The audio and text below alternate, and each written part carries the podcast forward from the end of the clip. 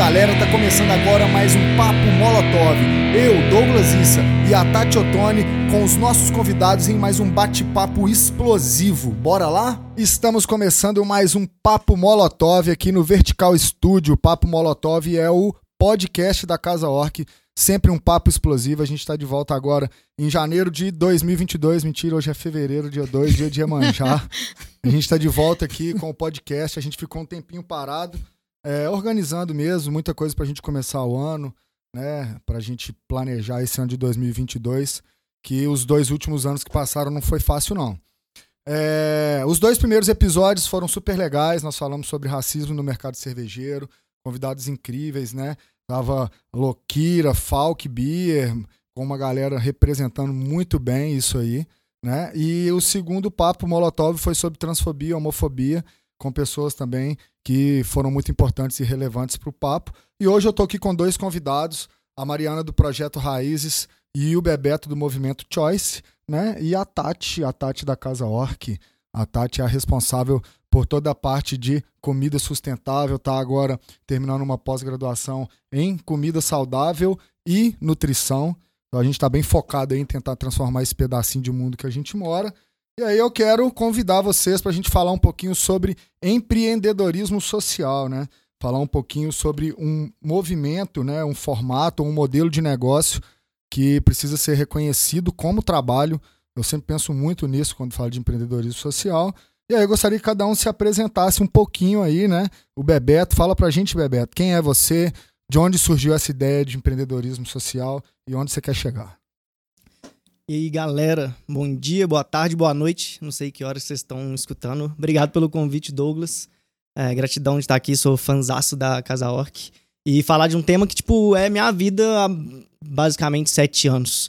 Então, galera, eu sou o Paulo Roberto, mas nem minha mãe me chama mais de Paulo Roberto. Bebeto para todo mundo. Hoje estou à frente do movimento Choice. E nosso trabalho é basicamente formando pessoas. Antes a gente trabalhava só com jovens, focado em jovens. Mas hoje a gente ah, viu que tem pessoas mais velhas também desejando entrar para isso, então é formando pessoas para trabalhar na área social, pessoas que querem ter mais do que um trabalho por grana, é, pessoas que sabem e acreditam, muitas vezes não, nem sabem, mas elas acreditam que é possível ganhar dinheiro e transformar, causar transformação social. Então a gente mostra alguns comos para essa galera. Muito legal, cara. Quantos anos você tem? Eu tenho 28. E tá há quanto tempo no movimento Choice? uh, no Choice desde 2016, então são seis anos e pesquisando sobre o tema desde 2014 já são oito anos, né? Que legal, velho. Que legal. E você é formado em quê? É, então eu fiz negócios internacionais, meio que nada a ver. mas, tipo, aquela faculdade feita na pressão dos pais. Sei como é. Ah, conta pra gente, Mariana. Conta aí, fala um pouquinho de você, do projeto Raízes, né? E como é, vocês estão inseridos aí nesse modelo de negócio, empreendedorismo social. E a relevância acho que vocês têm muito para as mulheres também. Você pode falar melhor, fala para gente. Maravilha, Douglas. Bom, é, vou me apresentar, vou, vocês me dão licença, eu preciso me, apre, me apresentar de um jeito que só faz sentido em Pedro Leopoldo. Eu acho isso o máximo, porque eu não moro em Pedro Leopoldo há 20 anos e eu tô com assim, muito, frequentemente falando sobre raízes em alguns meios de comunicação. E só em Pedro Leopoldo que a gente pode se apresentar, né? Como eu sou Mariana, filha de Dr. Luizinho, irmã de Pedro, de Camila, sou casada com Fred, de Maria, de Diogo. Eu acho isso o máximo em Minas Gerais, né? Que a gente conhece as pessoas pelos parentes, né? Então é um, um privilégio poder estar tá falando, né, num, num grupo. Eu sei que a maior parte da audiência é de Pedro Leopoldo, então, isso para mim é uma alegria muito grande. É, bom, mas eu sou fundadora da Raízes de Desenvolvimento Sustentável. É um negócio social que está aí há 15 anos trabalhando com a implementação de projetos socioambientais.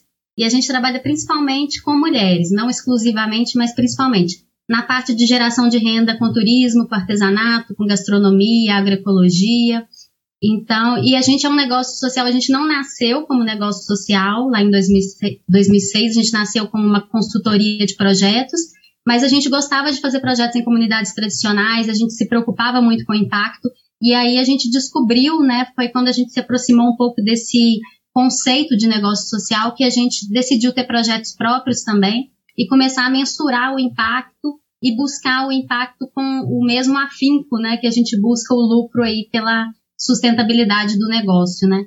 Então já tem aí alguns anos que, que a gente está nessa área e eu acho que é super importante continuar falando disso, né, não é um assunto muito novo, mas é um assunto que ainda não é tão difundido quanto deveria, né. Isso aí. Legal demais, né? Assim, é, eu fico muito feliz com, com o trabalho de vocês. Assim, eu conheço bem o trabalho da Mariana, que a gente se conhece há um tempo, né? E é muito bonito porque, de fato, causa transformação, causa impacto, né? E traz resultado. Eu acho que isso é muito importante, porque também uma coisa que eu, que eu penso é não adianta fazer e o que a gente está fazendo ficar escondido, porque a gente precisa inspirar novas pessoas. E eu acho que o podcast ele nasce bem assim, sabe? O Papo Molotov de é, eu até tinha comentado com vocês antes da gente começar que a gente tem um papel enquanto bar ou restaurante, né? A gente tem um público muito jovem na Casa Orc e que eu não posso me, me, me sujeitar e me limitar apenas a entregar para eles o entretenimento que envolve bebida alcoólica, comida, música alta e diversão. Não que esse não seja também um trabalho justo e tal, mas acho que a gente pode entregar muito mais do que isso, né? Para tentar transformar de fato um futuro, criar algum futuro mesmo, quando a gente fala de futuro ser colaborativo, não pode ser só um slogan jogado em algum lugar. E o podcast ele nasce com essa proposta. E eu vejo assim, eu me inspiro muito em trabalhos como o de vocês, assim.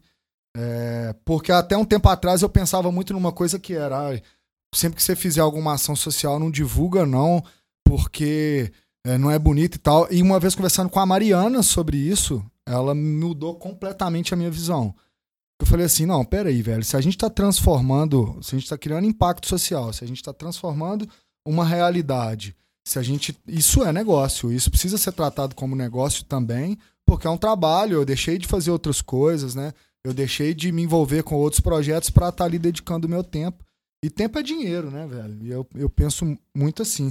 E aí uma coisa que eu queria saber de você, Mariana, já que tá falando, a gente tá falando assim de trabalho, de emprego, você precisou abandonar algum emprego quando você decidiu seguir o projeto? Né? Como foi essa decisão para você? O Bebeto falou disso também, mas eu queria que você aprofundasse um pouco mais também, Bebeto. Mas fala pra gente, Mariana, como foi assim? Você precisou largar um emprego? Como foi essa decisão? Foi muito difícil? Sim, eu acho que a Raízes ela começou como acho que qualquer outro negócio, né? Você começa é, trabalhando em outro lugar, é uma necessidade ali de, de testar o modelo primeiro, né? De ver se vai dar certo. Então a gente nasceu em 2006 com quatro sócias e todas as quatro trabalhavam em outro lugar, né? Trabalhavam em, em algum lugar com turismo. E a gente, aos poucos, a gente foi abandonando os trabalhos para poder dedicar para a empresa. Eu, eu fui razoavelmente rápido. Eu, eu larguei o meu trabalho no primeiro ano. No final do, do primeiro ano, assim, da, da empresa, eu comecei a me dedicar só para a empresa. Ah, que legal. E aqui, Mariana, você acha que tem algum sinal? Porque com as pessoas que eu converso, eu vejo que existe muito essa dúvida. Como saber se eu estou realmente é, no caminho certo ou se é apenas é, uma motivação, se já virou um negócio. Tem algo que sinalize assim, pode largar seu emprego, né? Porque é, não, não é só o propósito, né? A pessoa precisa ganhar dinheiro, o fato é esse. E eu converso com muita gente que tem essa dúvida, que fala, ah, tá indo bem, e aí a gente pensa, ó, agora é minha hora de largar tudo para dedicar tudo, porque eu também vou me sustentar com isso, mas fica muito essa dúvida. Então eu não sei se existe assim algum ponto, alguma dica, algo que sinalize para isso. Tati, acho essa pergunta é excelente. É, eu acho que existe sim. Eu diria que o que te sinaliza que isso virou um negócio, deixou de ser só uma coisa que você acredita, ou que você quer testar, ou que você quer gastar o seu tempo, é o momento em que você começa a de fato gerar valor para alguém que você vai definir como cliente. Porque o que eu vejo que acontece muitas vezes é que a gente tem uma motivação por uma causa, quer ajudar um grupo, quer fazer alguma coisa, mas isso não é um modelo de negócio porque ninguém está disposto a pagar por isso. Então, muitas vezes você entra num modelo de ONG em que você tenta é, motivar as pessoas a doarem para aquilo que também né, é um modelo de negócio. Você tem também uma causa muito bem definida e uma forma de motivar voluntários ou de motivar recursos, também é um modelo de negócio de ONG. mas principalmente como modelo de negócio de empresa, é, alguém tem que ver algum valor para que aquilo seja vendido e você feche o seu ciclo, né? Pensando aí na, naquele canvas ali, né? Que você tem uma uhum. proposta de valor no centro e que você tem alguém que vai pagar por isso e, e esse valor que está sendo pago é o suficiente para cobrir seus custos fixos. Enfim, você vai fazer um círculo redondinho ali é, e isso não é fácil. Isso não é fácil. Hoje em dia a gente trabalha muito com esse é, mínimo produto viável, né? A gente tem trabalhado em, em, empreendedorismo muito com teste mesmo, teste de produto, vai para público, vê se dá certo, vê se não dá, vê se isso gera valor para alguém, vê se as pessoas estão dispostas a pagar o que você precisa para fazer isso circular. Então eu diria que o, o momento de você de fato falar, olha, agora virou, é quando você testa o produto e você vê que as pessoas estão dispostas a pagar por ele aquilo que você precisa para manter ele rodando. E isso, né, falando assim é fácil, né? Mas a verdade é que exige aí criatividade, exige coragem para lançar o produto, para testar, para ver né, se funciona. Exige adaptabilidade para de repente não deu certo, não significa que a ideia é ruim, que ninguém vai querer. Às vezes é outro público, né? Então, é. acho que é por aí. É o mínimo ah. produto viável é, e suas suas variáveis aí, né? Um dos pontos mais difíceis que eu acho, assim, de, de, de fazer um, um, MVP, assim, um, um mínimo produto viável, é avaliar, né, o resultado para saber onde você precisa ajustar. É realmente a parte que eu considero mais complicada, mas que a gente tem feito muito isso na Casa Orc, assim. A gente tem testado muito, levando em consideração que a gente tem um consumidor muito fiel, ele está disposto a participar disso. Ah, não, eu quero testar e vou te falar se está ok ou não. Acho que isso é, é importante, assim, ter quem acredita, né? Bebeto, fala pra gente também como foi para você abandonar, né, o seu emprego tradicional, convencional, para sua família, né? Como que foi isso para você? Como que você tomou essa decisão também? Onde surgiu essa ideia? É, você tinha grana para viver sem? Como que foi isso? Conta pra gente. É. Antes, só deixa eu só complementar um pouco do que Tati e a Mariana claro, falaram. Pô. Que acho que isso é o bacana de vocês estarem fazendo podcast, tipo, é trazer para os interiores. Porque eu lembro que quando eu comecei a me conectar com essas temáticas, eu acabei parando em São Paulo e fui morar em São Paulo porque lá que tava rolando isso. E eu vejo quando eu venho aqui pra Matozinhos, hoje ficando aqui mais por conta de pandemia e tal, o tanto de pessoas que têm potencial para ter um negócio de impacto, só que essa pessoa muitas vezes não sabe nem que é possível. Então ela não chega nem numa discussão dessa de MVP, de nada, porque ela não Sim. sabe que dá para viver daquilo. Ela tá fazendo às vezes ali só por, por sei lá, por, por ter um coração bom por alguma coisa. Então, eu me sinto até grato de ter essa oportunidade de poder falar pra galera que é daqui, que é minha casa também, tipo, Pedro Leopoldo Matosinhos, cresci minha vida inteira aqui. É, mas enfim, voltando para como eu descobri o tema, como eu vim parar aqui, eu trabalhava numa consultoria, grande consultoria, uma das maiores do mundo, e eu brinco que era o trabalho dos sonhos de qualquer jovem de 21 anos, que eu tinha 21 anos. Ganhava bem, tipo, plano de saúde, aquela coisa tudo, mas, tipo, pra mim era um. Não fazia sentido, sabe? Eu ia trabalhar ali todo dia e via perguntava, o que, o que, eu tô fazendo aqui, mano? Tô trabalhando de terno, enchendo o bolso de um cara lá na Inglaterra. E, e aí? Esse é meu papel no mundo. E aí, nesse meio tempo, eu comprei um bar, porque meu sonho era empreender. E aí, comprei um bar em frente à FUMEC, que foi onde eu formei. E foi divertido pra caramba, aprendi muito, mas eu tive uma crise muito grande de propósito. De falar assim, mano, o que, que eu tô fazendo da vida? Porque eu não tinha essa ligação, que, essa sacada que você teve. De falar assim, mano, eu vendo cerveja, é, vendo meu rango e eu consigo causar um impacto de outras formas. Na época eu não, não tinha nem ideia, eu consegui me pesar muito de tipo, tô vendendo cerveja pro universitário, o que, que eu tô fazendo na minha vida. E aí, é, até acho que conecta um pouco do que a Mariana faz, que eu comecei a pesquisar sobre turismo, que sempre foi minha paixão. E eu descobri um termo tipo turismo rural, é, turismo de comunidade, e aí eu descobri o termo negócios sociais foi quando eu aprofundei, conheci o Choice, porque eu não fui fundador do Choice, o Choice existia desde 2011. Participei de um programa do Choice e eu decidi, mano, vou vender meu bar e quero empreender. Meu, meu, meu objetivo era empreender um negócio social, mas acabou rolando a oportunidade de me tornar um sócio do Choice, que foi da hora, eu mudei para São Paulo. Porra, incrível, velho, muito incrível. Eu fico muito feliz, cara, porque eu tenho um ponto importante nisso tudo que você fala, assim que realmente quando a gente está no interior, cara, é muito difícil, né? É, as pessoas têm uma dificuldade muito grande de entender que isso é trabalho, porque assim esperam que a gente faça como sempre fizeram, né? E no dia a dia, de, e assim, cara, tudo é tempo, né? E o, o propósito da Casa Orc, assim, eu gosto de, de trazer a Casa Orc porque, inclusive, o convite para esse papo é para também tentar transformar o nosso negócio cada vez mais num negócio que tem, tenha mais impacto, mas que seja rentável. É, Essa eu... é a nossa maior preocupação. Né? Porque esse start de tipo mudar de vida, meio Major RD, quando o Xamã chamou ele, falou assim: cara, larga tudo e vamos fazer rap. Você é louco, velho. Eu sou camelô, sabe? Tipo, aí o cara largou e tal, acreditou, foi pro estúdio, gravou. Mas assim, é um pouco de exceção, né, velho? Não é bem assim. Sim, é, total. E eu acho que, tipo, quando eu tive essa oportunidade de largar tudo, era fácil, entre aspas, porque eu tinha 22 anos. Então, tipo, eu não tinha, um, como dizia, um pinto para dar água. Então, Sim. era...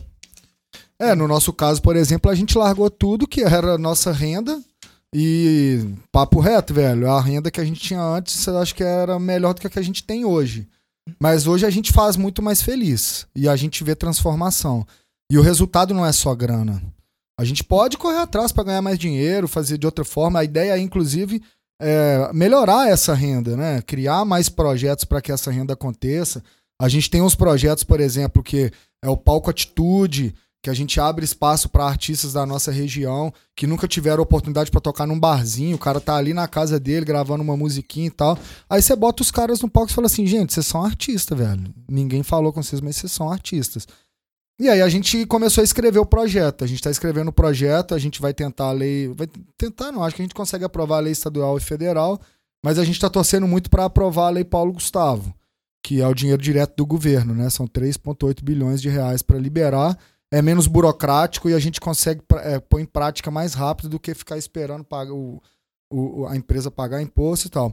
Mas eu confesso que eu também não sei se esse é o modelo ideal, né? É, o que aconteceu foi que a gente pensou, a gente lá trabalhando, vendo a galera tocar, cantar, e a gente estava chorando, a gente ficou emocionado e falou: é muito legal. E assim, no meio eu falei: é muito legal, mas a gente tem que pagar essa galera. A galera é. precisa de dinheiro. A gente tem que fazer com que eles cantem recebendo. E aí a primeira ideia já, ó, quem foi revelado aqui, a gente já pode colocar para cantar na Casa Orc. Tá, mas isso é pouco. Ah. Então, assim, o que, que a gente pode buscar, né? Como a gente pode criar um projeto para isso.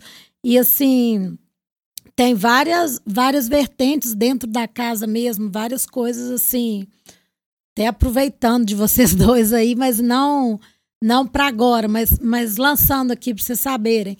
Eu fico muito pensando, eu trabalho com produção local na cozinha, né? Então, assim, tudo que eu consigo de horta comunitária aqui é o que eu pego e monto o cardápio de acordo com isso. Eu não, não, não busco a produção para me fornecer o que eu quero.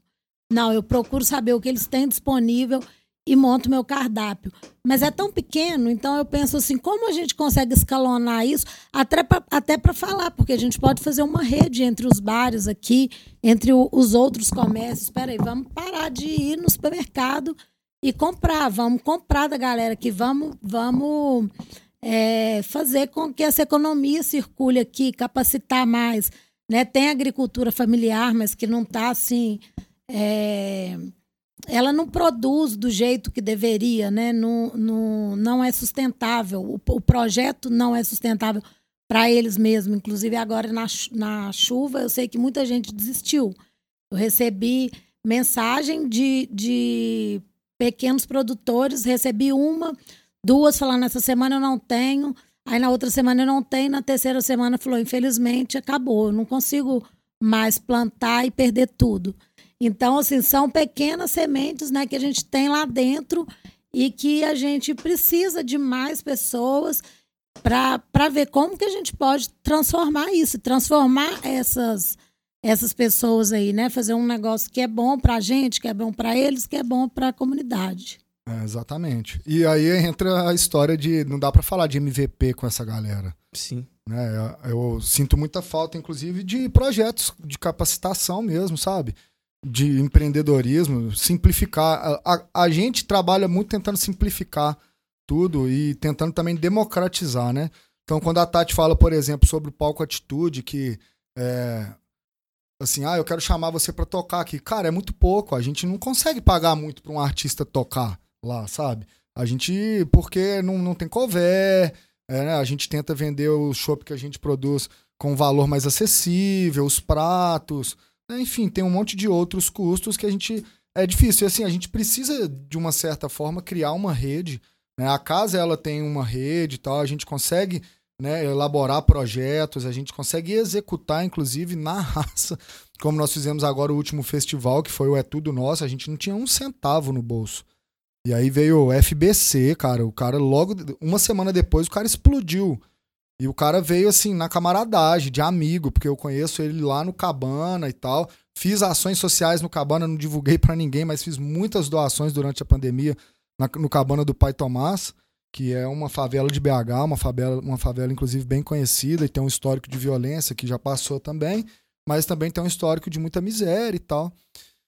E aí veio o cara, veio o Maurício Tizumba, enfim, é, essa rede ela ela consegue fazer acontecer, mas eu acho que ainda falta, sabe? Eu acho que como outros projetos, como a gente fala, quando a gente fala, por exemplo, do pequeno produtor, que a chuva, aí o cara desistiu, sabe? Essa coisa de escolher mesmo, assim, não, vou fazer, vou, vou empreender é, vou largar tudo e fazer isso. Mas eu vou viver de quê? Porque a maioria da galera, assim, os empregos já não são tão bons. A gente está numa região aqui que para jovens de 21 anos, 22 anos, que estão começando a fazer uma faculdade ou qualquer curso técnico, cara, sinceramente, não existe nenhuma expectativa de mercado para essa galera.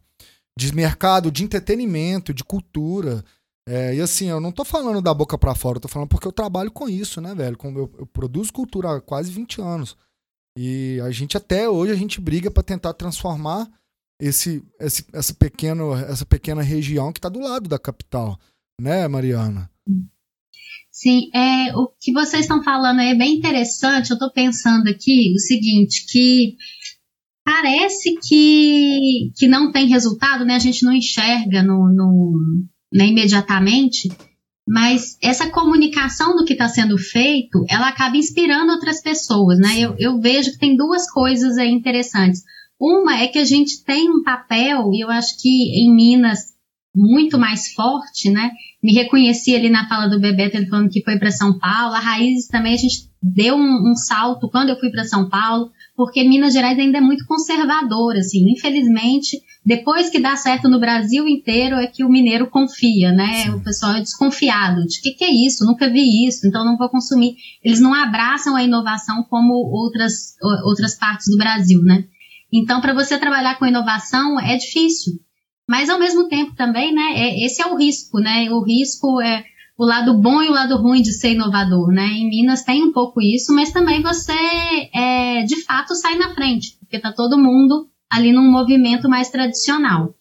E, e eu percebo que existe esse trabalho de educar o consumidor, né? A gente fala muito sobre isso com, com os nossos clientes, empresas, e também a gente vê isso muito no setor do turismo, que não basta você oferecer um produto melhor, mais sustentável, melhor para o mundo, você precisa estar o tempo todo mostrando para o seu cliente por que, que ele é melhor né, para que ele de fato queira comprar esse produto, valorize esse produto, até eventualmente pague a mais por esse produto, se for preciso, né? Nem sempre um produto mais sustentável é mais caro, mas às vezes é, e que ele veja esse valor, esteja disposto a pagar esse valor. E eu acho que nesse processo em que as pessoas vão vendo valor e vão indo lá, porque ah, isso aqui é diferente, isso aqui é inovador, isso aqui é colaborativo, isso aqui envolve pessoas de baixa renda, né, empodera mulheres, enfim a, na medida que eles estão vendo e estão consumindo mais por todos esses motivos, os concorrentes também, eles vão vendo e falando, olha, o que, que aquela pessoa está fazendo ali?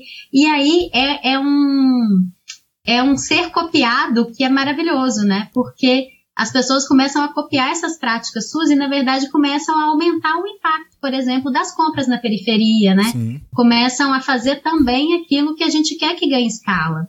Então, vira um, um, um ponto muito positivo você ser copiado pelos seus concorrentes, porque você está dessa forma inspirando e, e, e, gerando mais impacto. É, a gente já ouviu isso de, de cliente, né? Tem, tem um cliente, amigo nosso, que inclusive ele já falou sobre isso. Né? Ah, vocês vieram com a Casa Orc sem nunca ter mexido com bar, mas vocês já inspiraram muito, fizeram a gente mudar ah. Muita é, e a lei da abundância, né? Eu, eu, penso muito assim. E eu acho que durante a pandemia é, eu acabei. Eu, eu, fiz alguns cursos também de, de criatividade e tal. Eu estudei muito durante a pandemia. E uma das coisas que eu mais ouvi falar so, foi sobre isso, de mudar essa lei da escassez para a lei da abundância, que é quanto mais pessoas fazendo, principalmente em projetos sociais e de impacto. Quanto mais pessoas fazendo, se de fato o seu interesse for causar impacto mesmo, né? Porque se for só usar de um argumento para poder vender, rapidinho também você cai, né? Assim, não, é muito difícil de fazer é, pensando meio que ao contrário, não sei, do tipo, ah, eu vou só usar esse argumento, mas eu não vou fazer. É, eu vejo que é, tem mas é pessoas... é porque se não é de verdade, não, é. não vai. Fala, Bebeto. Não, é que a Tati falou, a Mari falou, fiquei pensando algumas coisas aqui. Porque acho que a Mari vai concordar comigo. Porque nem todo negócio vai se tornar um negócio de impacto, um negócio social, e nem precisa que se torne. É, acho que a grande questão é isso. E talvez a, Mari tá, tocou no ponto chave que é esse de educar o público. Porque eu vejo que o trabalho que vocês fazem na Casa Orca, por exemplo, é muito incrível disso. Tipo, de dar voz ao produtor local, de oferecer um lugar para ele vender o produto dele, de vocês estarem comprando pra, dele. Isso é muito foda. Tipo, cerveja, vocês vendem cerveja local também. E não é todo lugar que faz isso. E se isso começar a ser feito em rede, a gente tá causando um puto impacto porque a gente tá levando pro pequeno. Uhum. Só que o que eu vi, me veio o pensamento agora é isso, que talvez muitas pessoas não deem valor a isso porque nem sabem. Nem sabe que, que o produtor local, local precisa de alguma coisa. E eu, me falo, eu falo isso porque quando eu conheci a Casa Orca, eu apaixonei foi por causa disso. Que eu fui lá, tipo, tinha goiaba, uh, molho de goiaba que a fulana fazia, tinha cerveja que vocês faziam, e, tipo, não tinha, Matozinhos, Pedro Leopoldo, não tinha outro lugar que oferecia esse tipo de serviço. E eu virei cliente por causa disso. Eu conseguia ver o impacto atrelado. Uhum. Mas eu era do campo, né? Então, pra mim era fácil perceber. Então, tipo, talvez. É isso, tipo, criar formas de educar a galera, de mostrar. É, eu acho que é, educar o público é o ponto fundamental de tudo, né? Porque se a gente quer ver transformação mesmo. A... E o nosso público hoje é um público muito jovem. E é uma galera que está muito aberta, sabe? Enquanto as pessoas estão desacreditando demais nesses jovens, que o movimento conservador mesmo, né? Minas Gerais geralmente é, é palco de teste de, de, de, negócio, né? Deu certo aqui, tá em qualquer lugar. E tem muito isso mesmo. A gente vive num meio tão conservador que as pessoas viram muito as costas para esses jovens. Marginalizam mesmo, como fizeram no passado com diversos outros movimentos. Eles ainda fazem hoje, são marginalizados porque às vezes tem um cabelo descolorido ou porque tem uma unha pintada e tal, e assim, é, são praticamente abandonados pelo sistema, vamos dizer assim. E quando a gente dá a voz para essa galera, é, é, uma galera que se abre muito para o seguinte, cara, peraí, você tá me dando voz. Que, que eu preciso fazer? E aí, às vezes, o que ele precisa fazer é o que ele já tá fazendo. Transformando ali a comunidade que ele tá, em casa. Então a gente tenta trabalhar muito isso com esses jovens, porque a gente acredita demais neles. Né? Assim, eu penso que se for para ter um futuro realmente mais colaborativo, se for para ter um futuro é, diferente do que a gente teve, assim, é, tem que acreditar nessa galera. E eu acho que eles eles estão muito abertos para fazer diferente, Mariana. Sim. É, e um comentário em relação ao que Bebeto falou, concordo, concordo com você, Bebeto, que nem todo negócio precisa ser um negócio social. É, eu, eu vejo que, de fato, assim, né, o que a gente chama aí de um negócio social é um negócio que o, o core business dele é resolver um problema social ou ambiental, né? Ele cria uma estratégia para resolver aquele problema. E nem todo negócio vai ter isso no centro, né? E vai estar tá todo direcionado para resolver um problema socioambiental. Mas eu vejo que a gente está caminhando, né? Eu sou um pouco otimista em relação a isso, mas eu vejo que a gente está caminhando para um lugar que não necessariamente os negócios vão ser sociais, mas eles vão ser negócios melhores, né? Com certeza. É, eu faço parte do movimento B, a raiz da certificada B desde 2014, que a gente fala que é empresas melhores para o mundo, né? E não empresas melhores do mundo mais, né? Uma competição do bem que independente do que você venda, você está vendendo paçoca, você está vendendo álcool, não tem problema. Se você tem uma atenção para os seus funcionários, para as melhores políticas de colaboradores, se as pessoas estão felizes de trabalhar com você, né? Se você realmente pensa na qualidade, na motivação, né? Como que aquelas pessoas estão ali de forma integral, né? E se você pensa na sua cadeia de fornecedores e contrata pessoas e dá oportunidades e qualifica essa cadeia e presta atenção em onde você está distribuindo o seu dinheiro, se você tem boas práticas ambientais em relação a tudo que você está produzindo, né? Se você não está aí deixando essa ponta aberta, gerando resíduos e tudo.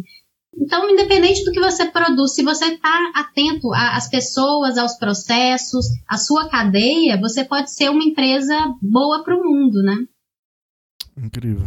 É, eu acho que para muitos negócios, deixar de causar o impacto negativo já é um grande passo, sabe? Com certeza. É. Ô, Mariana, eu queria te perguntar uma coisa é, sobre o turismo. Eu tenho observado muito sempre foi assim, mas tem, eu acho que tem aumentado. Vamos dar um exemplo aqui. A gente conhece um lugar, um lugar que a gente gosta muito, porque aquele lugar é pequenininho, porque você vai lá, você fica, você toma um cafezinho com a pessoa do local, às vezes é uma rocinha, e aí todo mundo se encanta com aquele lugar. Dá o boom, o lugar fica conhecido, e aí é, eles, aí o que que acontece? as pessoas querem chegar e aí elas já elas se encantam por aquele lugar, mas aí elas vão para aquele lugar e aí elas já querem levar tudo de onde elas vêm para ali.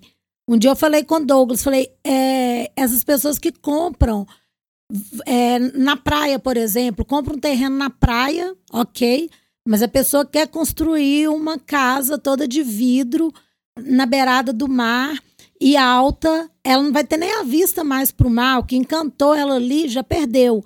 Aí ela já não quer mais consumir na barraquinha que ela foi a primeira vez que era do pescador que pescava o camarão. Ela não quer. Ela já quer da pessoa que veio de um grande centro e montou uma, uma um puta restaurante e aí com uma gastronomia que não tem nada a ver com o local e acham que isso é bacana, acham que isso é chique.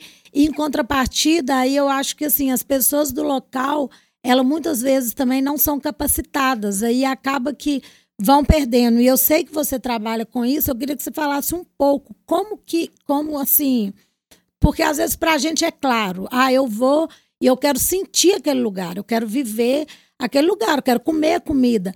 Mas como que a gente fala isso para as outras pessoas que às vezes acham que o legal é você ir levando um monte de coisa nova e ostentando também, sabe? É, aí a, a, economia não, não, não gira com quem que tem que girar e aquilo que a princípio foi o que encantou é o que acaba morrendo. Sim, nossa, Tati, isso é um problema muito recorrente, né? A gente vê isso acontecendo o tempo todo com muitos destinos. E eu acho assim, o, ide o, o, mundo ideal seria um mundo em que as pessoas, o, o consumidor tivesse mais consciência disso e né, não, não tivesse esse tipo de comportamento, né? De o pessoal está até falando agora tem um termo novo que é o egoturismo, Isso. que as pessoas vão para a comunidade para fazer selfie com indígena, né? Assim, não é para conhecer, não é para É, então assim, você tem um, um, um, comportamento que é aquele comportamento de checklist, né? Igual o pessoal faz, né, do, do ônibus CVC que para de 15 em 15 minutos, as pessoas estão pegando o turismo de natureza, o turismo de comunidade, está colocando no mesmo pacote, né? Que é esse, esse pacote nosso de consumismo, né? Que você tem que é, tirar mais fotos para postar no Instagram, você tem que ver tudo. Se o lugar for exótico, melhor. Se for difícil de chegar, você vai contar a vantagem que você chegou. Mas você não está ali para de fato se integrar com a natureza, para conhecer aquelas pessoas. Então, acho assim, no mundo ideal, a gente é, teria o, consumidores mais conscientes do que, que eles estão fazendo, por que, que eles estão ali. Mas como a gente tem 7 bilhões de pessoas no mundo, o que a gente trabalha é muito é, com as comunidades, né? Porque elas precisam se empoderar daquele processo todo para ela entender o que, que é que tem valor, que é aquele jeito dela comer, né, dela servir ali do jeito simples.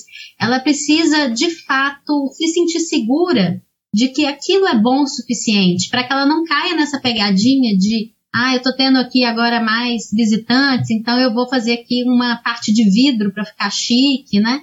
Porque às vezes é, é ela percebe isso como valor. Então, na, na parte que a gente trabalha de desenvolvimento de turismo comunitário, é muito em valorizar, reforçar a importância da tradição, a importância da manutenção, a importância de, de uma governança em que eles organizem entre si como que vai ser feito né, o turismo, quem vai receber, como que, é, como que eles organizam, inclusive, rotatividades, né, porque é, pode ter problemas, inclusive, de, de desavenças, né? Enfim, tem todo um tipo de problema quando você começa a ter turista demais. Mas eles podem ter as rédeas disso, né? Inclusive criando aí uma forma de ordenar a capacidade de carga pelo número de leitos. Ah, você vai vir aqui, você pode dormir na, nessa pousada comunitária ou nessa outra aqui, mas se tá, já está cheio, agenda mais para frente, né? Ah, tem uma cachoeira que está na propriedade de alguém, tem que passar ali pela casa da pessoa, pode entrar 15 pessoas por vez. Eles precisam ter essa noção de, de capacidade de carga, né? E, e, infelizmente, é uma coisa que, se o destino não organiza minimamente, acaba que fica ao Deus dará, né? E a gente tem 7 bilhões de pessoas no mundo, então vai ter algumas que vão ter consciência e não vão. É, não, não vão fazer dessa forma, mas outras não. Então é preciso investir em organização do destino, sem dúvida. Ah, muito bom, porque eu até pensei assim, é, de fora para dentro, né? Mas é bem de dentro para fora, né? A comunidade mesmo que tem que se. É, eu sou dona aqui, que quem manda sou eu, né? E é o que você falou, ela precisa de ter segurança para isso. Tá, Bacana. Tá, mas como que você chega nessa comunidade, por exemplo? Como que você chega? Bom, aí, é, aí é modelo chamam... de negócio, né? Ah. Como que a gente faz o projeto lá? É, então, a gente, na Raízes, por exemplo, a gente já trabalhou muito com governos.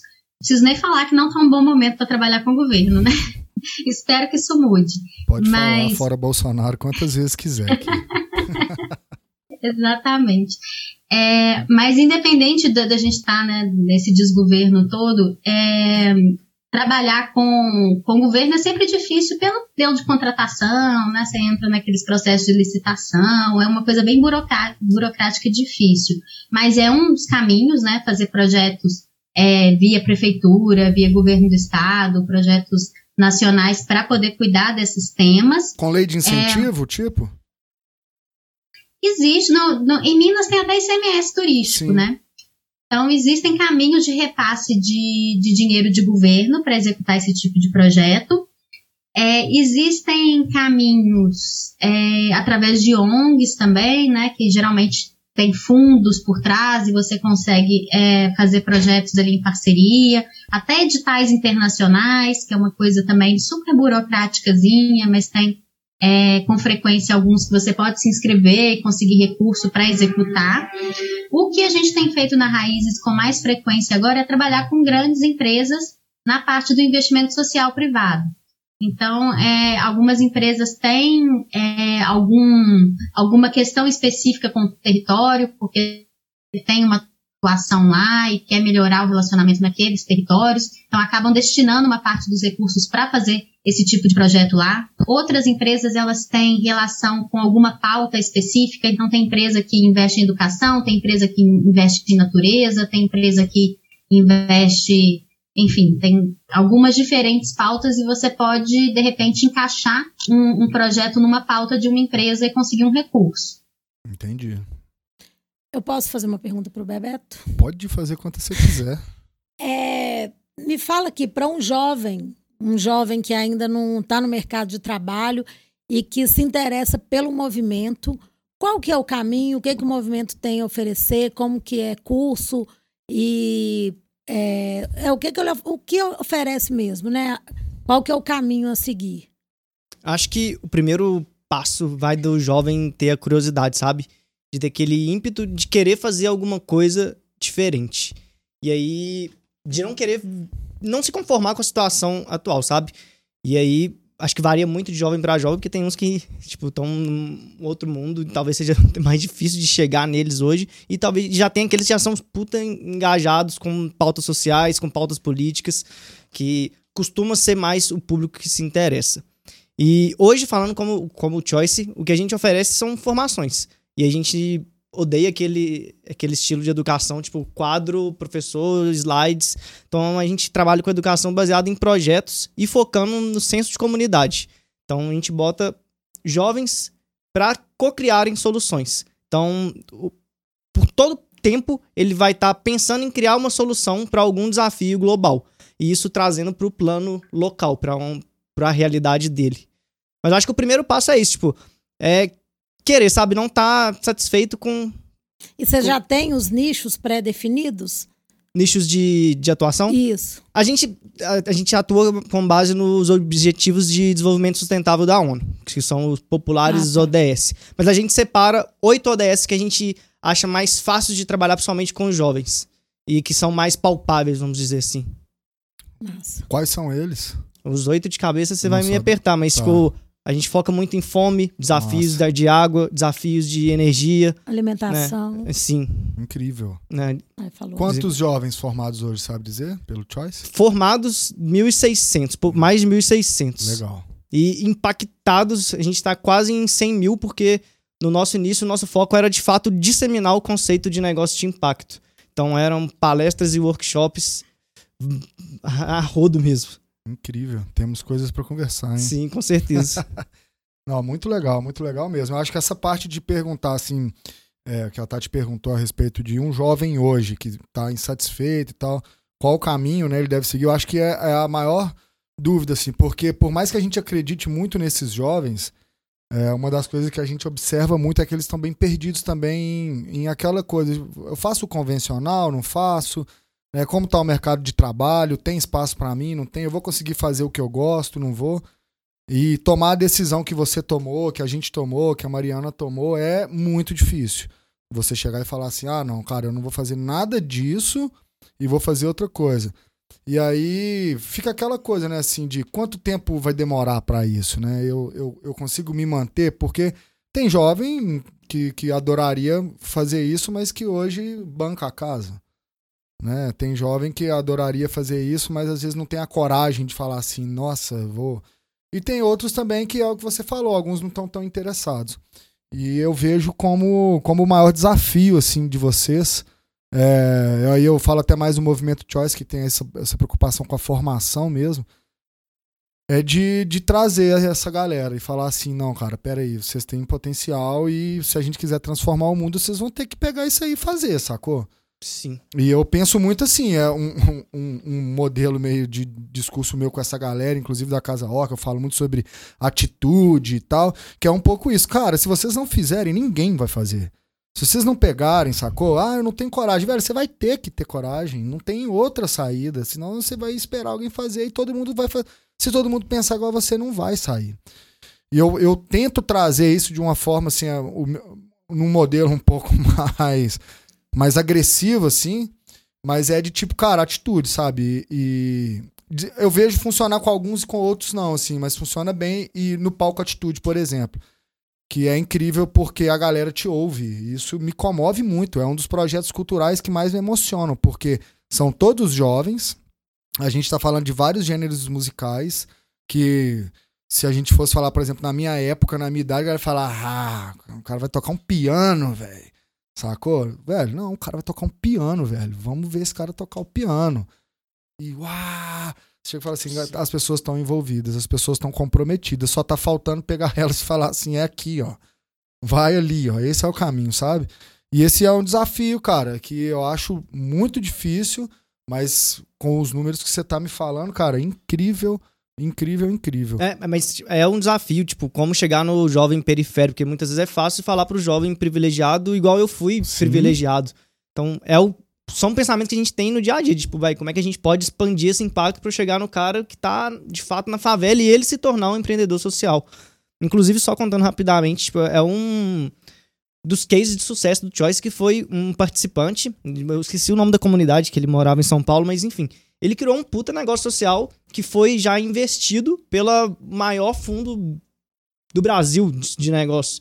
E ele criou um negócio de reforma na comunidade. Então ele reforma casas é, para a população carente. E cobrando por isso. E oferecendo um pagamento facilitado. Então, tipo assim, é muito massa. Chama Moradigna o negócio. Incrível. Então, e, e, tipo, a gente fala reforma, a gente às vezes não pensa no impacto, mas tem um grande impacto em saúde. Porque às vezes a casa é Banheiro. insalubre, a galera tá tendo altos problemas respiratórios, criança já cresce, cresce com um problema respiratório por conta das condições da casa.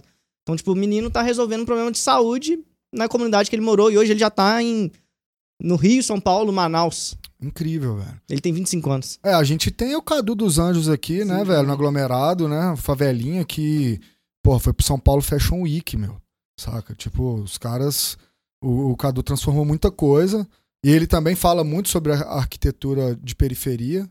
Né? E ele, ele tem alguns projetos de arquitetura de periferia que até, é, de certa forma, é, cria valor para aquela arquitetura que é marginalizada, né? Então, o tijolo à vista, como criar valor para isso, é muito incrível, dentre outros projetos que ele tem.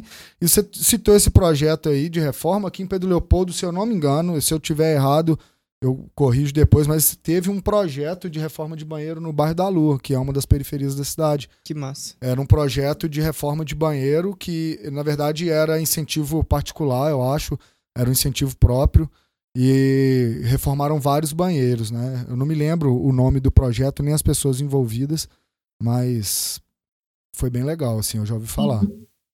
E eu acho que é interessante também, é, a gente, na, na Raízes, o, o, nosso propósito é muito gerar oportunidade, empoderar pessoas vulneráveis e comunidades tradicionais. E eu vejo pelo que o Bebeto está falando ali que no Choice, o, o, o propósito está muito relacionado ao empreendedorismo de jovens, e eu vejo como que isso é importante hoje, porque e, e, imagino que muito mais fácil, né, do que na época de outras gerações. Aí já me coloco numa outra geração, não, não tão jovem mais. Mas eu acho que hoje em dia a, é, mostrar para essas pessoas, né, criar habilidade para essas pessoas empreenderem é muito fundamental, porque a gente está num, num mundo que é muito mais incerto, né? E a gente tem aí a, a, reforma trabalhista que acabou com o CLT, mas independente disso, mesmo antes disso, a gente já tem movimentos de transformação de emprego em trabalho, né? As pessoas estão com jornadas mais flexíveis, elas estão trabalhando de outras formas, né? Essa nova geração, ela não tem aquela coisa de vestir uma camisa e ter uma profissão para a vida inteira. E lidar com, com insegurança é uma coisa que ela tem que aprender desde pequenininho, né? Então, por que não empreender ainda com impacto, né? Considerando que a gente tem aí um problema climático para resolver, a gente tem um problema de desigualdade crescente. Então, acho que é super importante esse propósito de formar jovens para ser empreendedores com, esse, com essa visão socioambiental, né? É. É, é, é. E a gente, uma coisa que eu acho fundamental nesse processo todo é a mudança do modelo de educação que você fala aí de ah, a gente não faz aquele padrão de slide e tal, né? Esse modelo da revolução industrial, cara, não dá mais, sabe? É, um jovem não aguenta sentar em cadeiras enfileiradas com uma pessoa sozinha falando, te dá pouca oportunidade de troca. Não consegue, cara, não consegue. Ele não tá errado. Ele não tá errado. Às vezes, assim, até o sistema cobra muito porque não tem outra saída. Cara, você tem que formar, senão você realmente não vai conseguir nada na vida e tal. Mas o que ele quer conseguir, né? É, também é fato que, assim, é claro que o desemprego está aí, mas algumas é, profissões estão saturadas, né? E com tanta coisa para fazer no mundo. Total. Então, assim, tem muita coisa para surgir. E cabe a gente também é, abrir a nossa cabeça, né? E saber que, peraí, vamos, vamos ouvir os jovens e vamos norteá-los também para um monte de profissão aí que não existia e que precisa existir, né? Porque tem demanda para isso, tem trabalho para fazer que, que ninguém sabe. Não é advogado que vai fazer, não é né, nenhuma, nenhuma profissão que já está aí há anos. É, eu vi uma publicação do Thiago Matos essa semana que fala isso. Ele fala: é, me lembro quando me formei, em, quando eu passei no vestibular em 97, e eu fui falar com meu pai o que ele achava, e ele falou: é, acho ótimo, né? Porque essa profissão ainda nem existe. E é incrível, porque de fato existem várias profissões que ainda não existem, algumas que existem não são reconhecidas. E principalmente modelo de ensino. Acho que isso precisa mudar desde, assim, desde a escola primária, sabe? Onde a criança já entra no lugar que toca sino, que tem a hora do lanche que as cadeiras estão enfileiradas, o muro é alto, sabe? É sempre uma pessoa só que fala, tem uma regra muito rígida a seguir e o céu tem que ser sempre azul no desenho dele. e não, mas o meu céu é rosa. Não, mas o céu é azul. Não, o meu é rosa. Não. Eu acho que a mudança começa daí. Né? E como incentivar isso é, é um desafio, assim, não só na criança, mas como incentivar escolas crescentes, né? A gente tem aí, talvez, perestroika, choice, mas quantas mais a gente pode citar aqui? que de, fa de fato formam é, profissionais preparados para um futuro que a gente ainda nem sabe qual é. Né? Assim, eu fiz alguns cursos de perestroika e tal, mas assim, não é acessível. Não. É super caro, sacou? E aí o jovem de periferia, e aí? São quantos cadus dos anjos a gente espera surgir com tanta coragem, atitude, né? Assim, porque os outros ou estudam ou vão se envolver. Mano, você estuda, velho, você vai ter que estudar, não tem outra saída para você. Tá? A, acho que a preocupação com a periferia, ela, ela parte não só do empreendedorismo, mas ela tem que vir lá de trás, assim, de como educar e de repente projetos que eduquem dentro da periferia, que já existem tantos, né? Mas que precisam surgir mais. É, tem um projeto até do Samuca, que chama Filhos do Morro, não sei se você sabe, Mariano, o Samuca baterista, chama Filhos do, do Morro, é, ele trabalhou com esse projeto no Morro das Pedras, e era educação através da música, né? E ele, eles transformaram, era o Samuca, mais algumas pessoas, eles transformaram a vida de muitos jovens. E aí, com a pandemia, esse desgoverno e tal, falta de investimento, grande empresa era investimento direto, cortou e o projeto ficou em stand-by. A gente está escrevendo o projeto para tentar aprovar ele numa lei e voltar com ele no Morro das Pedras e no Cabana, junto com o FBC e tal. A gente já conversou a respeito disso. Mas assim, quantos projetos precisam surgir para chegar na periferia e transformar essa realidade, né? Eu acho que esse é um ponto fundamental. Assim, eu vejo muitos jovens com talentos incríveis que não têm o privilégio dos que têm. E os que têm privilégio ainda escolhem às vezes nem, nem se envolver com o projeto. E também às vezes cabeças perdidas diante de tanta coisa também né? Acho que a gente tem é, é muito mais complexo assim né? Acho que a gente tem muitos problemas a serem resolvidos para poder chegar nesse jovem e falar com ele, vamos empreender com impacto social, sabe? É, eu Sim. acho que é, é muito, muito difícil. Um comentário em relação a esse projeto que você citou, não conhecia, muito legal, assim, acho super importante, acho que esporte, música, educação na periferia, de fato é uma coisa que a gente precisa investir. Mas a gente estava falando mais cedo um pouco sobre modelo de negócio, né? E aí você comentou que o projeto estava sendo financiado por um privado que cortou o recurso. Então, esse é o, é o modelo patrocínio, né? Sim. né? O modelo apoio, enfim, que funciona super bem, né? Acho que é um, um dos modelos mais tradicionais.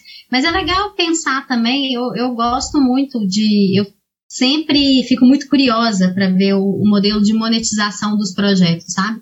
E esse projeto, por exemplo, poderia ser um modelo um por um se o Samuca, por exemplo, para cada, é, para cada aluno que pagasse, ele tivesse ali uma parte desse recurso para educar um aluno da, da periferia, né? Então, é, custaria o dobro, né? Ou quase o dobro, enfim.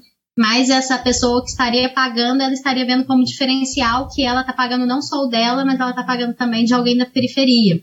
Né? Existem uh, alguns outros modelos também que envolvem, é, por exemplo, uma coisa um pouco crowdfunding, que as pessoas também, quando elas contribuem, elas ganham uma recompensa sabendo que aquilo vai, né, uma parte para isso.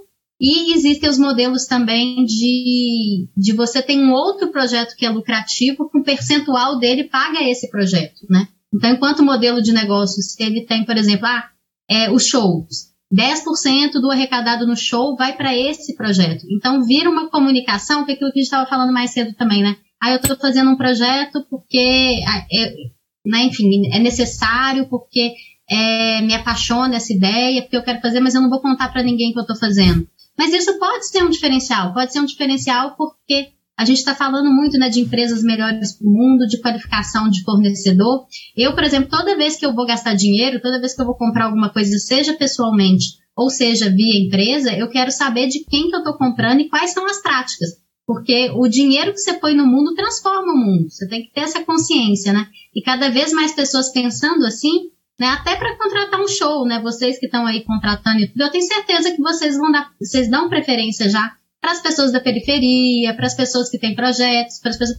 Então, assim, eu acho que isso é uma tendência. E aí, à medida que você se posiciona dessa forma, olha, enquanto músico, é, eu, eu tenho esse projeto, isso vira uma parte do seu negócio. Isso não vira um projeto, uma coisa que você faz na, nas suas horas vagas, sabe? Isso vira parte do seu posicionamento, parte da sua marca e parte da sua entrega de valor. De repente, as pessoas, né, com o tempo aí, aí a gente volta naquele ponto, né? Que ponto que o negócio deu de fato certo, que aquilo está rodando. Mas isso começa a agregar valor para o seu cliente, que está preocupado né, com o que, que ele está gastando dinheiro, e com o tempo você valoriza a, a, sua marca, nesse sentido de ser uma marca que gera um impacto positivo, e você consegue né, cobrar mais, vender mais e gerar mais impacto. É, e, e agregando pro, e valor. Esse, e para esse projeto, esse segundo projeto, por exemplo, ele acaba se sustentando, né? Porque quando você faz ele via apoio ou patrocínio, você fica à mercê também, né? Do ah. que o cliente, se não tiver mais de acordo com o que ele quer, com as necessidades, com as expectativas, ele corta a verba e pronto e acabou né? Porque muitas vezes ele não está alinhado com aquele propósito ali, ele só quer um lugar para poder colocar um dinheiro ali, colocar marca. Ah. Então você fica muito à mercê, né? É, inclusive a gente vive isso muito na pele, né? Porque a gente estava falando de conservadorismo e tal, Minas Gerais. Se a gente for falar de Pedro Leopoldo, Pedro Leopoldo é um lugar muito conservador. Então, assim, conseguir apoio aqui primeiro. As pessoas apoiam com dinheiro que não paga a gasolina do carro, achando que Sabe, assim, ah, não, eu quero colocar minha marca. 200 marcas, sabe? Não, peraí, velho, não dá pra gente trabalhar desse jeito, sabe? É, e sem falar que projetos que assumem posições políticas, que porque não tem como a gente falar de impacto social, de transformação, sabe, de empreendedorismo, de periferia, sem falar de política, até porque a gente vive política o tempo todo. E aí não dá, não dá assim pra gente pagar de isentão para poder conseguir patrocinador e o patrocinador ele meio que manda no que você pode fazer ou não. E no nosso caso, por exemplo, a gente não quer atacar ninguém, a gente não, o que a gente quer é de fato impactar as pessoas que não são impactadas e que são marginalizadas e que de certa forma são marginalizadas por quem é dono da empresa que um dia poderia estar tá patrocinando, sabe? Então meio, ah não, esse projeto aí, não, ó, Casa Orc é muito ousada, sabe? Você fala assim, porra, velho. Comunista. É, comunista, casal que é comunista, como criancinha, sabe? Umas coisas que você fala assim, pô, cara, nada a ver, sabe? E aí faz todo sentido isso que a Mariana falou. Em vez de você ir direto na empresa, vai no, vai no cliente, vai no público, né? Mostra para ele o que, que você está ah. oferecendo. Porque você, é muito mais fácil. Claro, você São cria valor, né? E o consumidor e... que, por exemplo, que a gente tem consumidor que tem grana, sabe? E esse cara topa, velho. Esse cara topa. A Mariana e o Fred sempre patrocinam os nossos eventos pelos crowdfunding lá, sempre. Ajuda demais, sinceramente, ajuda muito, cara. Pode não parecer, mas é incrível, porque tudo custa, velho, sabe? É uma fumaça que você coloca num palco atitude ali, que é uma bobagem, velho. Mas a pessoa tá indo tocar a primeira vez na vida dela, com 200 pessoas para assistir, todo mundo fazendo barulho, e você joga uma fumaça a pessoa, velho, eu choro toda vez que tem um palco atitude, eu choro, choro. A gente vai lá pra dentro e chora, porque fala assim, mano, olha o que tá transformando a vida daquela menina ali, velho, que cantava em casa e ninguém acreditava nela e tá aqui só com. A gente só tem um microfone e uma caixa de som e vontade.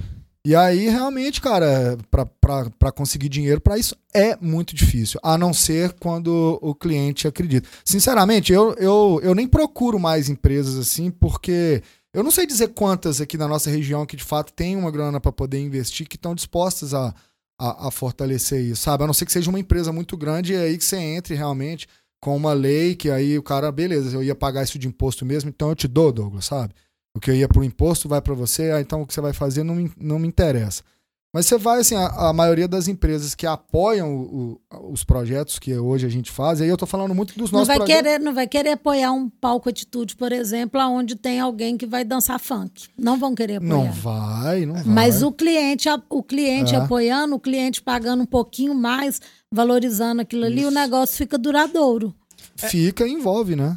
Acho que a, a grande sacada dos negócios sociais foi justamente isso, que é tipo, sair um pouco desse pensamento que não é errado, como a Mariana trouxe, tipo, de doação, de ONG, porque é um modelo que se sustenta até hoje, que dá certo, só que é um modelo que eu acho arriscado por conta disso. Primeiro, você depende da vontade, da boa vontade de outra pessoa, e que em momentos de crise a primeira grana que é cortada é essa grana que ia para doações.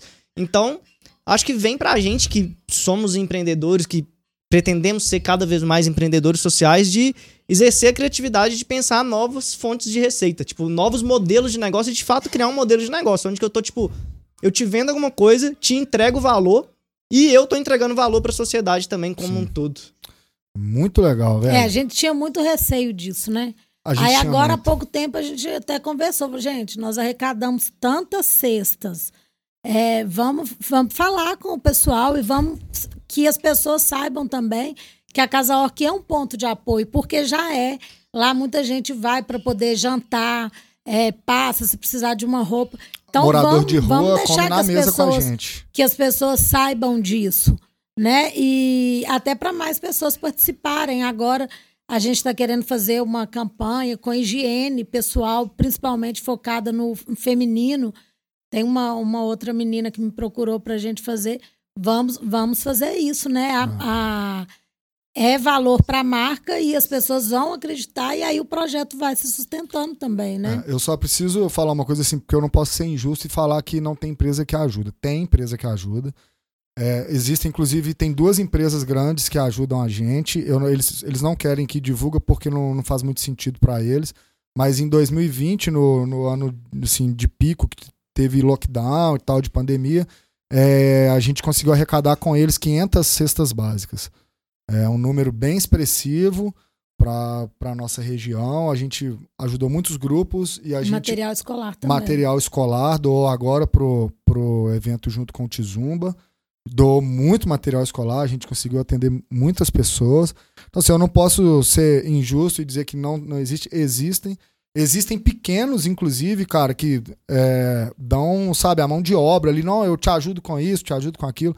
Funciona muito bem. Mas esse formato mesmo de envolver o cliente é, é fundamental e a gente tinha isso mesmo, assim.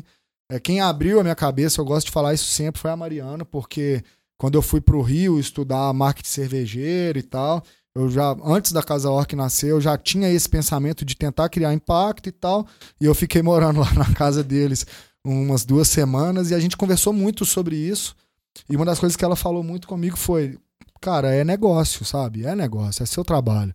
E quando você divulga, você acaba agregando valor e, e gerando valor para que outras pessoas consumam e, e, isso se torne sustentável. É, e a gente tá, tá tentando fazer isso, assim. Ainda, ainda digo assim, estamos apanhando muito. Primeiro porque somos poucos, então a gente fica muito no operacional e a pandemia nos limitou muito, sabe? Então a gente teve que ficar muito no operacional e isso te limita demais de escrever, de pensar, de montar um bom plano, de levar isso para as pessoas certas e tal. E a pandemia nos privou disso porque a gente teve que ir muito pro operacional, de assim, abrir o bar, sabe, fechar, ficar ali no balcão, né, cozinhar, produzir cerveja e tudo isso foi dando uma limitada que agora a gente está começando assim de, opa, peraí, velho, agora a gente está precisando colocar em prática um monte de coisa que ficou engavetada lá atrás. Eu acho que esse bate-papo, além de inspirar muito a gente, porque eu acabo falando muito da Casa Orc assim, porque é a nossa experiência, né, Tati? E é um modelo que a gente quer transformar num modelo assim que possa ser replicado. É, a gente tem o projeto franquia, mas não é um projeto franquia, sabe, ABF. A ideia é que pessoas possam pegar isso e replicar em outros locais com a experiência que a gente tem, com o modelo de negócio que a gente tem, né? E assim, transformar fazendo. É, e a gente, eu falo muito da Casa Orca em torno disso, mas eu acho que além de inspirar a gente, isso, esse podcast vai inspirar muitos jovens Tomara. a procurar o movimento choice, sabe? A entender os impactos e como, e como é, é, é realmente quem já está empreendendo, como pode que, agregar valor, gerar valor e transformar também alguma pequena comunidade, como a Mariana está sugerindo, né? Então, eu acho que é, é, tá muito rico esse papo, assim. E, e, e eu queria acrescentar também, Douglas, que em relação a essa questão do modelo de negócio e se a gente né, faz isso como um projeto pontual ou não, é, usa patrocínio e doação ou não, é, eu acho que é super válido todos os modelos, cada um vai se encaixar de uma forma, né? Mas eu particularmente acho que uma coisa que me instiga, e eu acho que é um, um um momento de transição, né? A gente está caminhando para um lugar em que a gente precisa pensar soluções para consertar o, o, os problemas que a gente tem de forma mais definitiva, né? Os problemas que a gente tem na, na sociedade, os problemas ambientais que a gente tem. E às vezes o, o, que eu sinto é que quando a gente trabalha muito no, na questão da, da filantropia, de uma doação pontual, a gente um pouco que valida esse sistema que está errado, esse erro de design, porque aí a empresa vai lá e faz tudo errado e faz uma doação ali meio que para limpar a consciência, né? Então a gente vai, se a gente tivesse de fato, né, um lugar em que todas as empresas soubessem dos impactos que elas geram, tivessem atentas, né, a questão de resíduo, a questão de, de, funcionários, a questão de fornecedores, a questão do produto está colocando, das mensagens que ela está passando, das narrativas que ela está fortalecendo, a gente não precisava de ter né, uma filantropia e uma atual, né? E mesmo assim, mesmo quando elas doam, né, as empresas que elas já estão em um outro nível de maturidade, elas estão fazendo isso como responsabilidade social corporativa de forma mais integrada com o próprio negócio, né? Eu fico vendo assim, a importância de quando a gente pensa nisso de negócio, de impacto, a gente pensar numa maturidade de que esses negócios eles precisam estar mais conscientes e que eles precisam estar tá, é, sendo esse exemplo, né, de que a gente precisa de fato pensar em todo o impacto que a gente gera na cadeia e pensar na sustentabilidade do próprio negócio, na sustentabilidade do, dos resultados que a gente está colocando no mundo, né? Não é só falar comida fit, né, Tati? Até porque para as pessoas não precisarem de ficar recebendo cesta básica no, no fim do ano, né? Eu acho que o objetivo é esse. Que Sim. as pessoas possam comprar a sua própria comida, né? É. Exatamente. Ó, eu queria saber de vocês o seguinte, é, Bebeto, queria que você desse dicas, é, que você falasse um pouquinho assim para esses jovens o que eles podem encontrar no Choice, é, outras plataformas que você conhece, como é, de certa forma eles podem encontrar mesmo uma solução para esse futuro, para empreender, para buscar um novo caminho aí. É, acho que a maior dica é e aí que talvez seria a dica que eu daria para mim lá quando eu tinha 20 anos, 21 anos, é de acreditar que é possível, sabe, Douglas? É saber que é possível fazer diferente, porque parece que a gente nasce, cresce nesse modelo tradicional de escola e tem um caminho nesse seguido, faculdade, vai trabalhar, aposentar, só que isso, mano, é industrial, não rola mais para nossa geração. A geração que tá vindo agora quer isso menos ainda. Só que muitas vezes, por conta até de mentalidade dos pais, de família, vai seguir um modelo tradicional até que vira uma chavinha. Só que eu acho que hoje a gente não precisa esperar isso mais para virar essa chavinha, sabe? Então, tipo, primeiro acreditar que é possível. Tem muito conteúdo gratuito hoje em dia na internet. Então você joga ali no YouTube a palavra propósito, trabalho com propósito, impacto social, você já vai ver muita coisa. E, e aí, puxando sardinha pro Choice, acho que quem quiser acompanhar, procura lá no, no Instagram, Movimento Underline Choice. A gente tem, faz, tem feito bastante coisa gratuita, conteúdo gratuito, justamente para mostrar que é possível, para inspirar outras pessoas, é, mostrar quem já está fazendo, para começar a mostrar os comos. Então, acho que é isso, tipo, acreditar e começar a buscar, porque as coisas vão aparecendo e os comos acho que vão ficando mais claro. É, aquilo, né? Atitude, né? Sim. E quando você fala isso do modelo, cara, eu até me coloco nisso, porque eu também às vezes penso de assim, velho, faz pelo menos agora o convencional, enquanto não tá conseguindo fazer alguma coisa fora, pra você não ficar muito fora.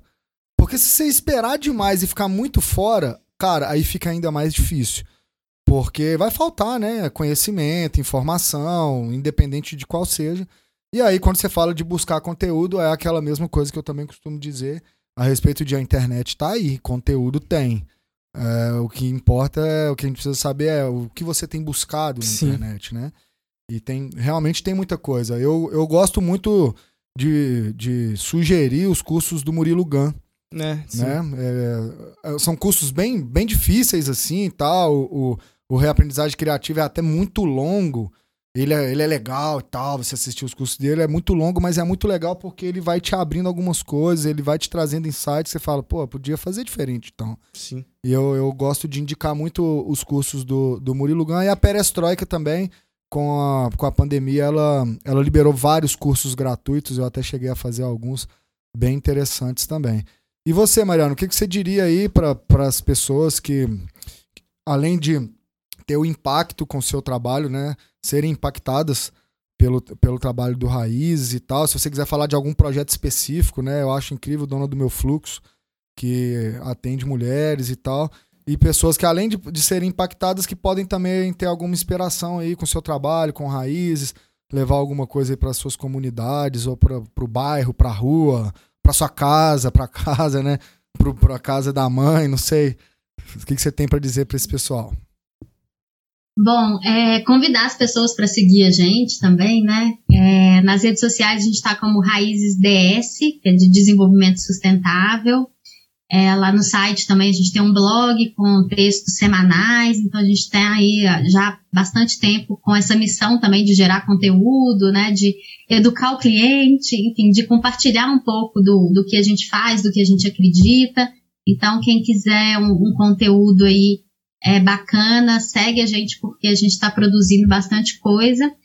E, enfim, eu sou muito apaixonada assim, com essa parte de, de empreendedorismo de impacto. Eu acho que é, é um caminho assim, né, para a gente é, resetar um pouco o, o capitalismo que está aí e criar um novo, né?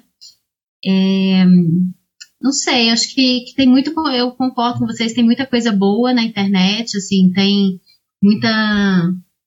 muita muita, muita gente boa para seguir. Eu, particularmente, gosto também de. Eu gosto de, de, incentivar as pessoas a conhecer um pouco do, do Sistema B, que é um movimento que a gente está né, muito próximo, porque eu acho que ele abarca mais gente no sentido de que não necessariamente o seu core business precisa ser para resolver o problema socioambiental, mas qualquer negócio que você tem, você pode repensar ele né, do início ao fim. Então eu recomendo também para quem tem um negócio falar, ah, mas meu negócio não é social, né? Que é aquele sentimento que muita gente tem, né? E também, não, mas seu negócio pode ser muito melhor. É, só lembrando aqui, né, Mariana, que nessas empresas não tem nada a ver com tamanho, porque muitas vezes a pessoa pensa que precisa de ser uma empresa grande. E não, são independe do tamanho da empresa. É. Exato, né? É. Acho que isso é muito legal o, o, o trabalho que o, o, movimento Choice faz, por exemplo, que é, de repente, as pessoas já podem nascer né, com esse propósito, é o ideal, já faz a empresa já para mudar as coisas, para pensar de outra forma, para trazer transformação. Né? Eu acho que existe um perfil aí do empreendedor que são pessoas muito curiosas, né?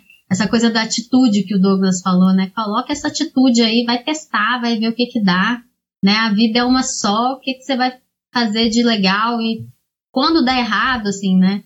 Você aprende com isso. Então, é, faça uma análise de risco, né? Não arrisque aquilo que você não pode arriscar e coloca para teste.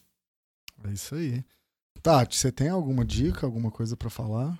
Não, a respeito só... do seu trabalho, por exemplo, com, com comida, com a sustentabilidade, algum projeto? É, eu tô, tô assim, muito, muito, desculpa, apaixonada com alimentação saudável, sabe? E uma coisa que eu tenho percebido muito é que as pessoas confundem alimentação saudável com alimentação fit.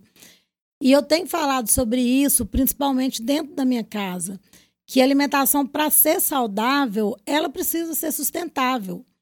Então, assim, não dá para eu me alimentar saudável todo dia comendo uma comida que eu não sei de onde que ela veio, ou que eu sei que ela veio e que ela andou quilômetros, dias para chegar né, na minha mesa, para chegar no supermercado, em um grande supermercado, e que se eu não comprar ela no supermercado, eu vou comprar dentro de uma Armitex que vai gerar um, uma quantidade de lixo já que a gente já tem no mundo.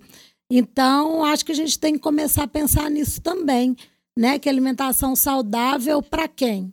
Ela não pode ser saudável só para mim né? Ela tem que ser saudável para a minha comunidade, ela tem que ser saudável para o mundo. É, convido aí a todo mundo para começar a pensar sobre isso na, na cadeia inteira, de quem que a gente está comprando, de o que, que a gente está comendo. A gente não. Às vezes a gente quer comer uma coisa que está fora de época, gente. Não, tá cheio de goiaba aí pela rua. A gente está andando, tem manga no chão. Para que você quer comprar um kiwi que está vindo de outro lado do planeta, sabe? Atravessando o mar, depois poluindo dentro de caminhão. Não, vamos começar a conhecer. E assim, não é, é. A gente acha às vezes que é muito trabalhoso, mas não é. Se a gente for ali no vizinho do lado, na horta, às vezes a avó tem uma horta, ou tem um amigo que tem uma hortinha, vamos começar a trocar coisa pensar, um fez um bolo, dá, dá para o outro. Compra da pessoa próxima. Se você não tem um produtor local, pelo menos compra da venda mais próxima. Faz a economia girar mais perto, né? Vamos pensar nessa, nessa cadeia inteira. Uma coisa assim que eu tô, tô cobrando até do Douglas lá na Casa Orc, que é a gente ter uma composteira. Vamos começar a compostar o resíduo nosso. Vamos pensar em, em ter assim, o mínimo possível. Vamos aproveitar o alimento inteiro, vamos aproveitar a casca, mas o que não der para aproveitar, né, vamos fazer compostagem com ele. Tem um Então, negócio assim, social muito legal que vende uma composteira, tipo, muito massa. Ela é feita todo com material 100% reciclado. Vou indicar pra você, chama composteira UMI. Acho que é assim que Opa, fala. É da legal. hora. Aí, bacana. A gente, né, a gente precisa pensar na cadeia inteira, levar isso para mais pessoas e parar com isso de que alimentação saudável é comer frango grelhado, né? Vamos comer inclusive um franguinho caipira do terreiro, porque esse frango grelhado aí tá vindo de uma granja que é outro, que dá outro podcast, né? Que é, então, vamos ser sustentável aí. É. Fica a reflexão. Ah, esse lance de comida é muito louco, porque, tipo, a gente se desconectou muito do natural, né? A gente quer, como você falou, a gente quer comer abacate o ano inteiro, mas abacate não dá o ano inteiro. É, o abacate, inclusive, a vida fitness já está causando um problema com o abacate, assim como com o açaí. Não tem condição você imaginar que todas as pessoas vão comer a mesma coisa. Não dá para todo mundo comer abacate, todo mundo comer açaí. Não dá. E onde? Está plantando onde esse tanto de açaí? É, Né, e o um açaí, negócio- inclusive, a colheita do açaí, quem tem que fazer é a criança, né? Um- um- É uma triste. coisa que era uma solução já virou um problema na, na região. Mariana morou lá perto, ela deve, com certeza, ela sabe Temos um bastante tema pro sobre próximo podcast, alimentação saudável. Põe data, viu, Samuel? alimentação sustentável. Eu acho que é Sustentável. mais, Boa. né, é mais interessante. Gente, alguém tem mais alguma consideração? Acho que por aqui. Eu queria agradecer muito muito Mariana, Bebeto. Mariana, eu já sou apaixonada, fã dela já faz tempo. É tipo muita inspiração, É mesmo. mara- maravilhosa. E Bebeto, você é muito massa, velho. Obrigado. Muito obrigada. Você Prazer falou meu. que. Você começou a falar, eu já fiquei emocionada. Parabéns. É. Cara, eu não sabia que da sua trajetória, embora um cliente que tenha chegado, que a gente fez uma amizade muito legal, você sempre tá ali apoiando todos os projetos, assim como a Mariana, o Fred, as pessoas que estão próximas da gente, você chegou e chegou massa, sabe? Chegou, chegou perguntando, chegou participando, tudo que pôde fazer. E hoje você contando a sua história assim é muita inspiração pra gente. E eu espero que sirva de inspiração também pra essa galera aí, Não, velho. também. Saca? É, só dar um último recado que eu esqueci. Manda. Não sei que dia que vai sair o podcast, mas se ainda der tempo, 7, 8 e 9 de fevereiro a gente tá fazendo um evento 100% gratuito pra mostrar os primeiros passos nesse caminho de impacto de um trabalho com mais propósito. E logo em seguida a gente vai abrir inscrição pro nosso programa, que é o principal programa que quem faz ele depois passa a inte- integrar a nossa rede, que é uma rede muito massa, que tem muita troca legal. Então imagine, esse com certeza a galera vai conseguir aproveitar ainda, porque as inscrições vão até o carnaval. Então, até o carnaval Massa, pode entrar no site da do Casa Choice. Orc aí, ó. É, pessoal, fica ligado aí, ó. Movimento massa, vale a Choice vai dar tempo sim, porque o podcast sai sexta-feira. Aperta o Samuel. Samuel já, já sabe tudo o que fazer pra soltar esse podcast no Spotify, Papo Molotov. E galera da Casa Orc, jovens aí da nossa região, todas as pessoas que estiverem ouvindo, pais que têm filhos em casa que também ficam preocupados sem saber o que o filho quer e então aí também o filho também às vezes está tentando descobrir o que quer e os pais ficam nessa ansiedade mais ansiosos que os filhos, né? É a gente. É, nós caso. também.